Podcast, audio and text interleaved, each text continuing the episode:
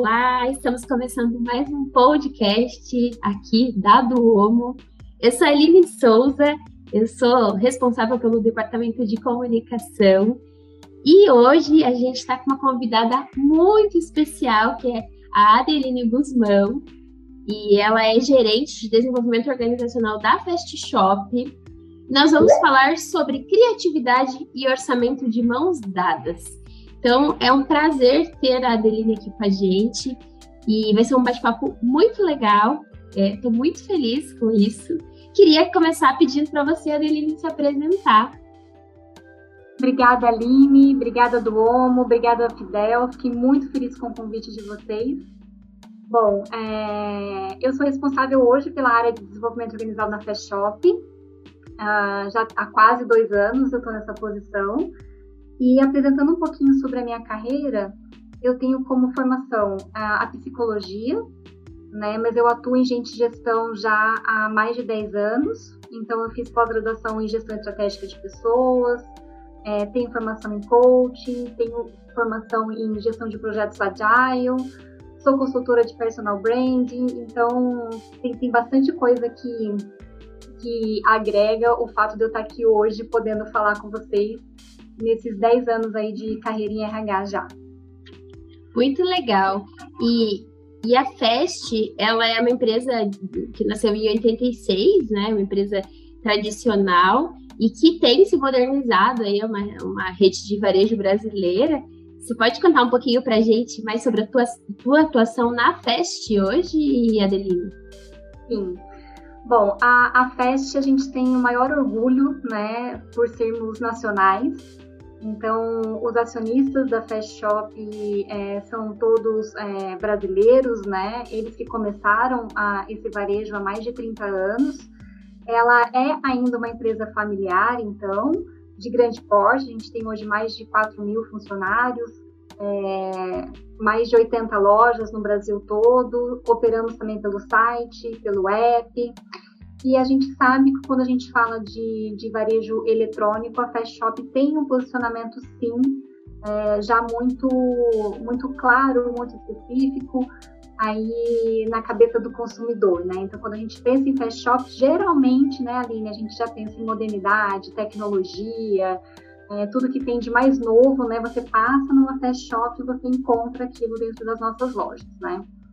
E o desafio da, da área de gente gestão dentro da Fast Shop é diminuir a distância entre esse olhar de consumidor, de cliente que nós temos da Fast Shop e o olhar de colaborador da Fast Shop. Porque no fundo, no fundo, nós somos varejo. Né? Então, o varejo atua com margens muito curtas, somos competitivos, é, os prazos são sempre muito apertados. Então, a realidade do colaborador não é a realidade que a gente tem como a visão do cliente.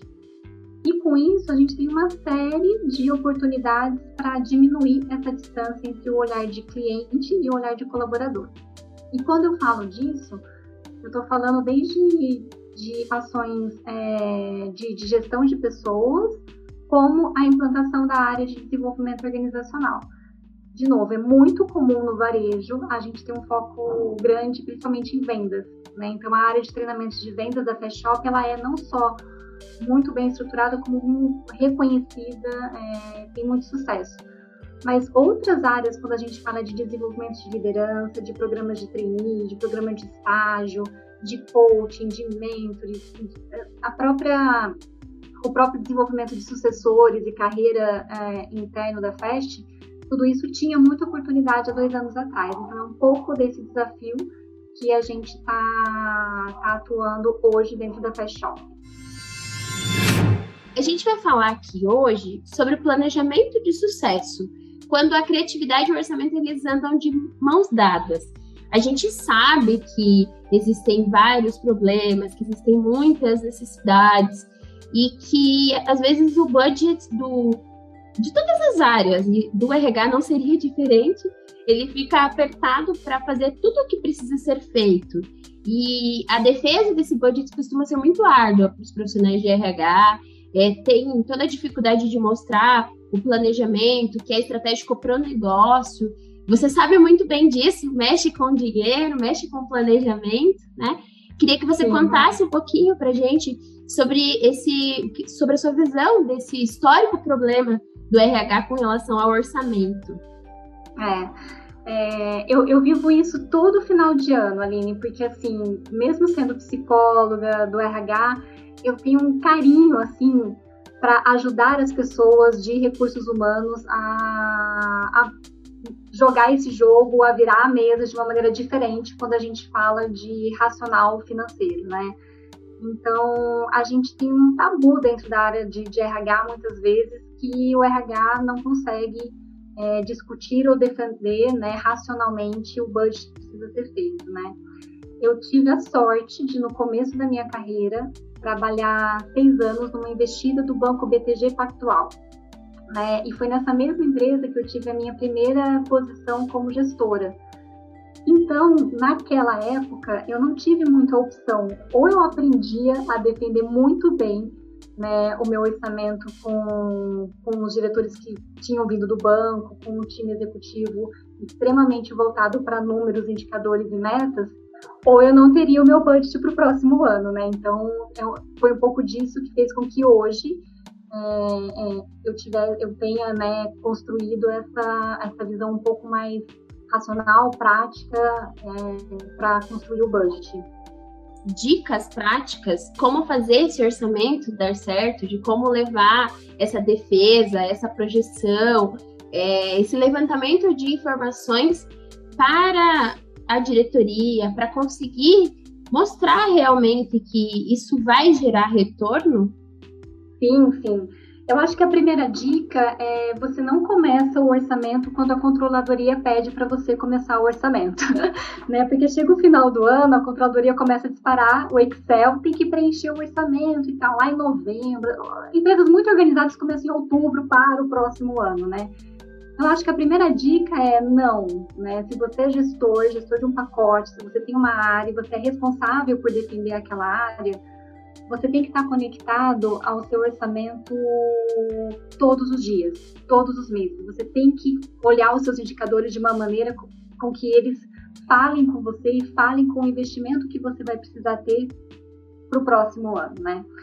E quando eu estou falando sobre isso, é, eu estou falando sobre várias coisas, Aline. Eu estou falando sobre conhecer o seu público, né? Mas como assim, Ade, conhecer o meu público? Não dá para você fazer um, uma projeção de orçamento se você não divide, por exemplo, quantos líderes você tem, né? É, quantos vendedores você tem, se o caso é varejo, né? É, quando você não identifica quais são as posições chaves, né, que, que existem na sua companhia e para aquelas posições que você vai precisar ter investimento para ter sucessão. Então, desde conhecer muito bem os números da sua empresa, né, no que diz respeito a quais públicos você vai atuar de uma maneira um pouco mais estratégica, e a partir disso, né, fazer cálculos para investimentos individuais ou em grupo, é, eu acho que já começa daí, né? Você conhecer também, ter esses dados uh, em mente, né? Eu acho que é a primeira, primeira dica que eu posso dar.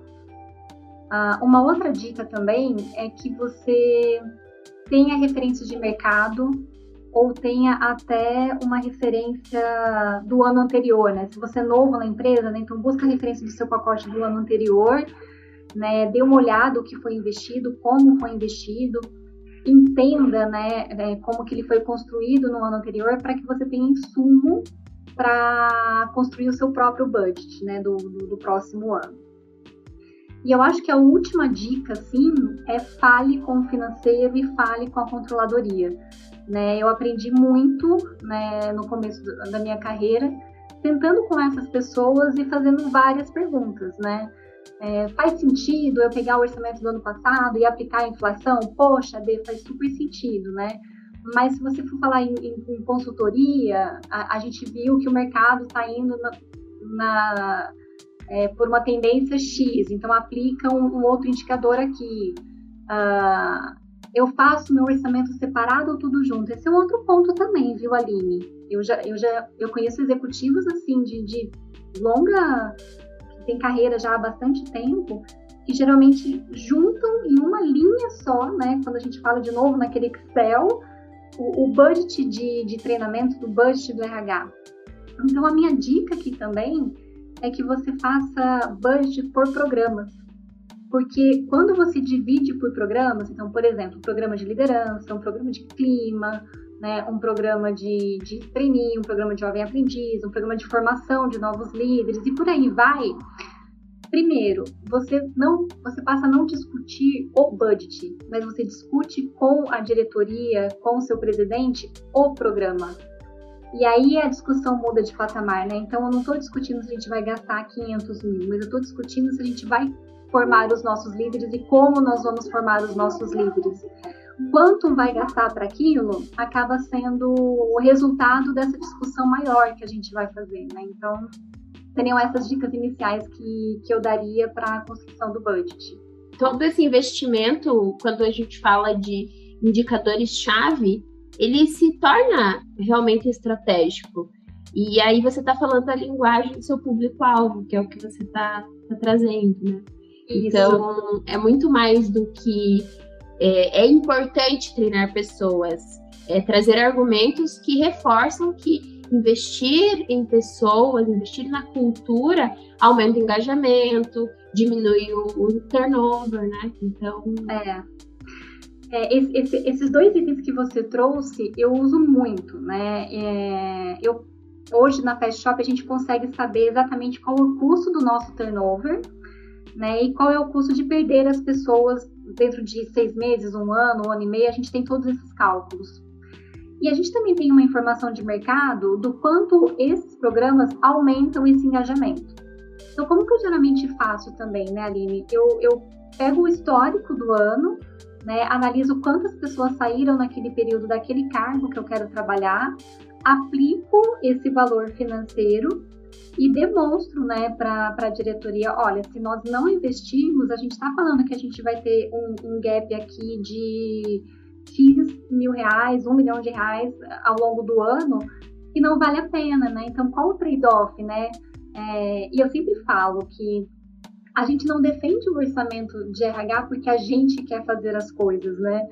A gente defende o orçamento de RH dando luz para os diretores de que eles podem optar por investir nas pessoas e ter um resultado diferente, ou eles também podem optar em não é, investir e e assumir os riscos disso, né? É uma frase que eu falo muito, é, quem trabalha comigo sabe, é, combinado não sai caro, né? Então, vamos ter as discussões, né? Então, ok, a gente não vai investir em liderança esse ano, ótimo. Só que a gente tem um dado que a maioria das pessoas que pedem demissão, pedem demissão por causa do seu líder.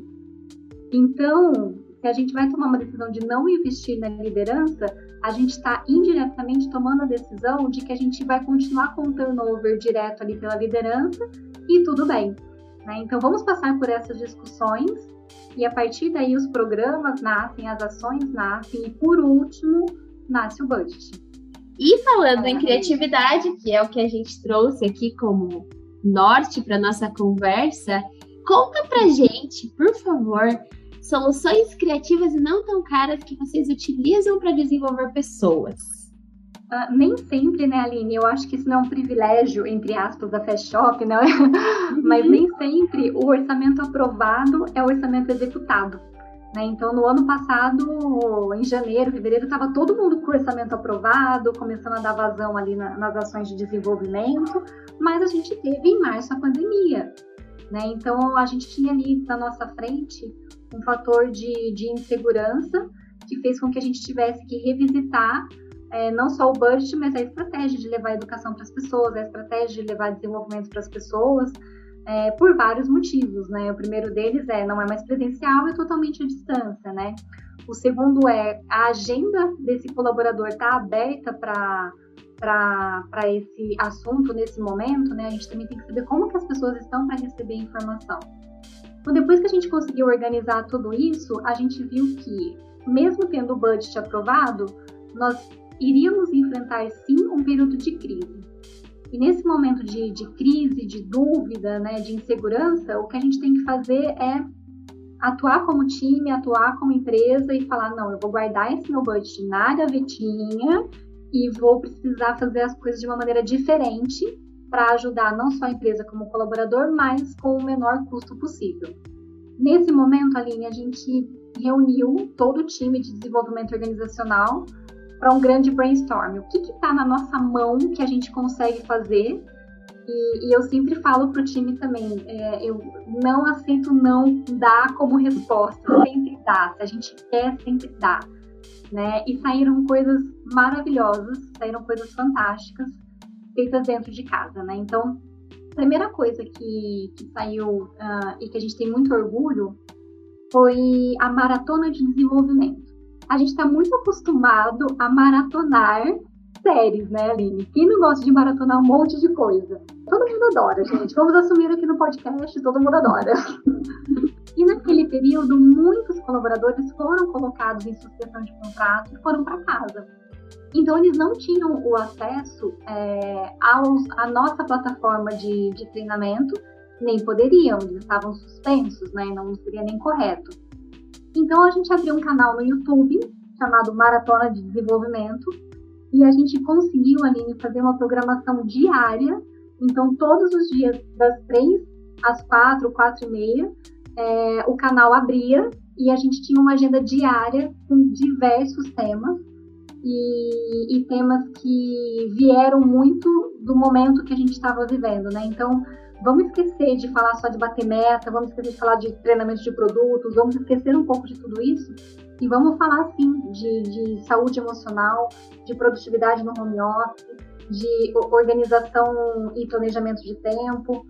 E ali come, começaram alguns contatos, tanto internos, né, de valorizar pessoas da Fast Shop que tinham domínio e conhecimento sobre esses temas. Então, nós fazemos sempre série de entrevistas. Né? Então, algumas pessoas. É, eu entrevistei muita gente da Fast, eu conheci muita gente da Fast que, que eu não conhecia pela maratona de desenvolvimento. Ah, o time da Força de Vendas, que é o nosso maior time, é, se sentiu muito acolhido porque eles interagiam com a gente ali real time pelo, pelo chat do YouTube. É, e eles sabiam que naquele momento, é, às três horas da tarde, eles teriam um contato de alguma forma com a empresa e poderiam, por esse canal, falar com a gente, né? Então, a maratona de desenvolvimento foi muito bacana. De novo, no começo 100% interna, custo zero. Né? Depois a gente começou a fazer alguns convites externos, mas tudo com parceria, com network né, com, com um momento ali de ajudar todo mundo. Então eu também participei de, de, muita coisa de outras empresas e muitas pessoas dos meus contatos também participaram com a gente. Foi uma das coisas que a gente fez. Uma outra coisa bacana que a gente fez também a custo zero foi um Instagram corporativo. Né? Lá atrás, poucas empresas tinham, hoje eu acho que isso já, já tem uma vazão um pouco maior. A gente tem um Instagram só para quem é colaborador da Fast Shop. Então a gente tem lá o time Fast Shop dentro do Instagram, né? E como que funciona isso? A, a, o colaborador pede né, para acessar a nossa conta, a gente valida o nome dele e a matrícula na nossa base ali uh, da folha e a gente libera o acesso dele. E aí, dentro desse Instagram corporativo, ali acontece de tudo.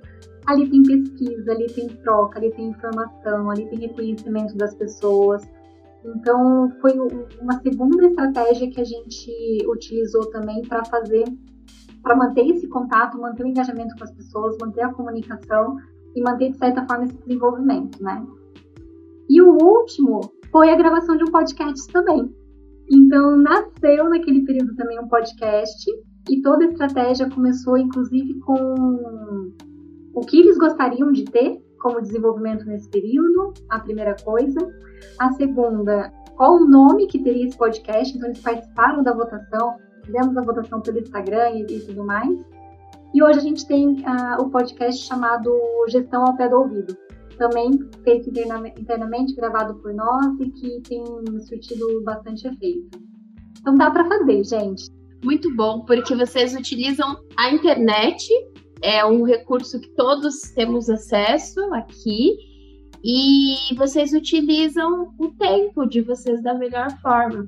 Achei sensacional, super dicas mesmo. Trouxe esse pertencimento, essa a questão do colaborativo que com o digital tem que ser reacendido, né? Estava me contando, eu queria que você compartilhasse com o nosso público a questão das mudanças que ocorreram, até o próprio home office mesmo, e as decisões que foram tomadas a partir desse ano de 2020, que foi um ano sem precedentes histórico para todos. Conta aí pra é, gente, Ade. É, a, a Fast Shop, ela, ela mudou completamente nesse último ano, né? Acho que, muitas empresas também, mas a, a, realmente, quem conhecia a Fast Shop de 2019 e vive a Fast Shop de 2021, vive duas empresas completamente distintas, né? Então, nós tínhamos uma matriz, tá, Aline, física, é, com muitos funcionários, o, o, nosso, a nossa central de atendimento, o nosso televendas, o corporativo, a instalação, né? E, e, nós não tínhamos ainda a cultura do home office nenhuma ou duas vezes por semana, isso não existia, né? E o grande foco, o grande foco da Fast Shop sempre foi a, a, as lojas físicas, né? As nossas lojas físicas. Eu acho que isso é inerente também ao fato de sermos varejo, né? Então, sempre teve uma energia muito grande dedicada a isso, loja física e um símbolo muito forte da nossa matriz, né? Onde nós temos a primeira loja, a fundação foi lá e etc, etc. Né? Então, quando aconteceu a pandemia, e a gente valoriza muito isso, né, a postura que os acionistas da FEST tiveram, é, preservando a, a, saúde das pessoas e tomaram uma série de, de, medidas, né, entre elas, acho que uma das primeiras empresas de varejo que tomaram a decisão de colocar as pessoas em home office full time, assim, né. Com essa decisão tomada, vieram várias dúvidas, incertezas, né? E, e, uma série de discussões de como que as coisas aconteceriam, né? A partir desse momento. E nós tivemos uma grata surpresa. Não só as pessoas ficaram muito à vontade com esse estilo de, de trabalho, né, no, no home office, como a gente percebeu um engajamento muito forte dos times em trabalharem juntos para que a gente colocasse energia em, no nosso marketplace, né, no nosso site, no nosso marketplace. Até porque as lojas estavam fechadas, né? Então, o, o, o que será da Fast Shop com todas as lojas fechadas, né? E hoje a gente comemora muito o sucesso de termos fechado um ano com 30% a mais de faturamento e termos colocado para dentro da Fast Shop grandes players que a gente não imaginava que poderia que, que, a gente poderia fazer isso há um ano e meio, dois anos atrás. Então hoje a gente tem uma história de sucesso muito bacana, né, de, de engajamento, de motivação, de trabalho em time, de não desistir. E a gente tem uma decisão hoje de que para a gente não faz nem sentido mais voltarmos para o escritório, né? Então, se está tudo tão bem, se está tudo funcionando, se a gente tem sucesso, né? A gente tem um indicador dentro da FAST, que para o mercado é conhecido como NPS, mas dentro da FAST a gente chama ele de REC, né, que é o, o encantamento do cliente, né, que, que, a gente tem, a gente acompanha isso muito fortemente, né, é, é cultural da Fast Shop, quando a gente está encantando o nosso cliente. E todos os nossos dados de REC mostram que a gente conseguiu aumentar o REC do cliente, né? Então, num momento extremamente difícil, a gente não só é, conseguiu dar a volta por cima, como a gente conseguiu melhorar nosso relacionamento com o cliente, nossa qualidade da entrega, nossa qualidade de resposta, os produtos, o atendimento do site, o atendimento do app. Então, quando a gente tem o que comemorar, a gente a gente se sente seguro para manter né, esse estilo e esse modelo que é o home office. Nosso bate-papo foi sensacional. A gente falou aqui sobre o monstro chamado orçamento, é, sobre o histórico problemático do RH com relação a essa aprovação, como driblar isso, quais são as dificuldades mais comuns. Você deu dicas riquíssimas para gente aqui. E eu queria te pedir uma última coisa. Queria te pedir o seguinte: se você pudesse deixar uma única dica para um profissional de RH que você nunca mais vai ver. O que você diria? Isso não estava combinado, hein? Ah, fui pega de surpresa. É para vir do coração. Ai, Aline, é do coração mesmo. Conheça o seu negócio. Conheça o seu negócio. por mais que a gente que a gente tenha a bagagem de, de recursos humanos, o olhar para pessoas, se você não conseguir, é, se você não entender, né, o negócio que você está inserido, você nunca vai conseguir conectar a estratégia de pessoas, que essa sim é a sua responsabilidade profissional de RH, às estratégias do negócio. Então, conheça, conheça as dificuldades, leia muito a respeito do, do mercado onde você está inserido, leia muito sobre economia, tente fazer projeções dos impactos que tudo isso tem dentro do seu negócio.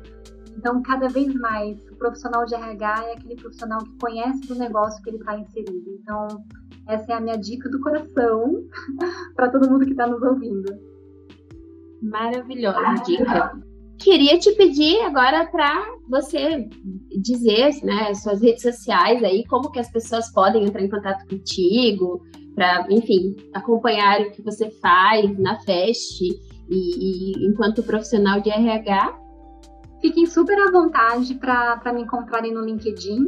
Acho que o meu nome já facilita um pouco, né? Não tem muitas Adelines por aí. Então é Adeline com I no final, Potenza Guzmão. É, podem se conectar ali comigo no LinkedIn. Se tiverem dúvidas, podem mandar. Eu respondo todas, eu falo com todo mundo. E de verdade, eu, eu adoro quando eu posso ajudar alguém para a gente ter cada vez mais profissionais de RH defendendo seu orçamento, defendendo, enfim, a área de RH aí nas, nas mesas de diretoria. Eu queria deixar um super agradecimento, obrigada mesmo pelo seu tempo, pelos seus ensinamentos. Foi muito bom para gente e tenho certeza que vai contribuir aí muito para todo o nosso público aí que está nos acompanhando. Estamos finalizando aqui e voltamos no próximo podcast. Obrigada, pessoal. Obrigada, Aline. Tchau, tchau.